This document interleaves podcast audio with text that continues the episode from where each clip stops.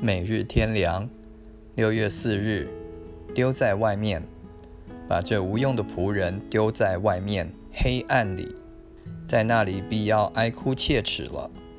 马太福音第二十五章三十节，许多信徒不明白将来所要受的审判和报应，以及所有的分别是何等大，后果是何等严重，总以为已经相信就得救了。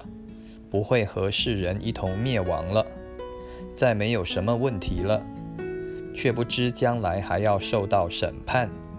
彼得前书第四章十七节，雅各书第五章第九节、十二节，马太福音第十六章二十七节，哥林多后书第五章第十节，圣经对此也讲得很清楚，不容轻忽。主耶稣讲到他再来时，就特别提到这件事。他先讲到善仆与恶仆的报应。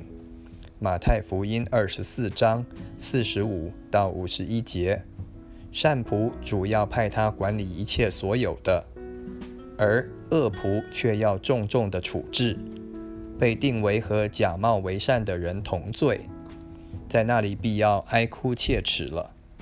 然而又讲到十个童女的比喻，他们都去迎接新郎，但有至鱼之分，预备不预备油之别。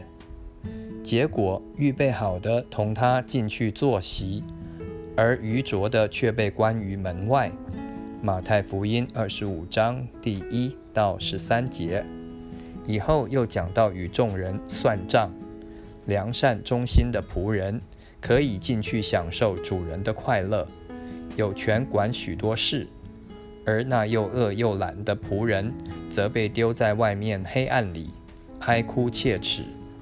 马太福音二十五章十四到三十节，可见将来的分别很大，报应很重，并不是所有信徒都进天国享快乐、得荣耀，有的是要被丢在外面，哀哭切齿。